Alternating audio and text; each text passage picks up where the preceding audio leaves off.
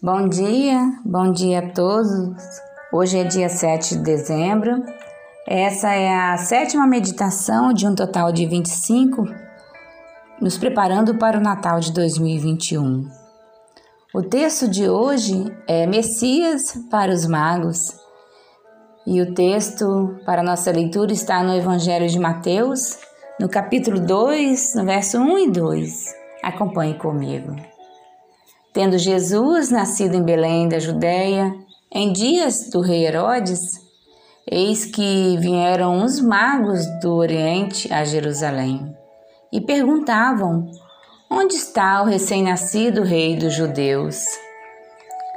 Ao contrário de Lucas, o Evangelho de Mateus não nos fala a respeito dos pastores que vêm visitar Jesus no estábulo.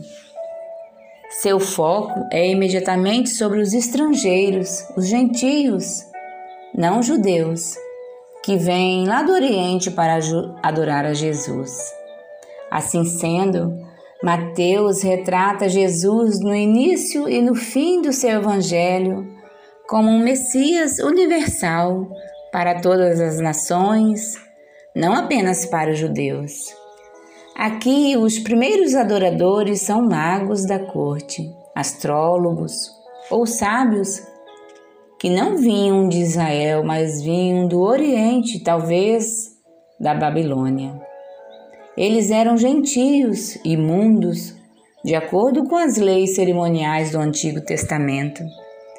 E no final do Evangelho de Mateus, as últimas palavras de Jesus são Toda autoridade me foi dada no céu e na terra. Ide, portanto, fazei discípulos todas as nações.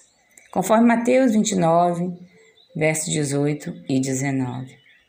Isso não abriu apenas a porta para que nós, nós gentios, nos alegrássemos no Messias, como também acrescentou prova de que Jesus era o Messias pois uma das profecias repetidas era que as nações e os reis, de fato, veriam a ele como governador do mundo.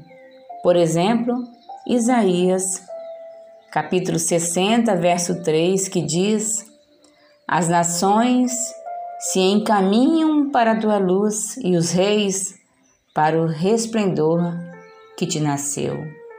Deste modo, Mateus acrescenta provas à messianidade de Jesus e demonstra que ele é o Messias, um rei e cumpridor da promessa para todas as nações, não apenas para Israel.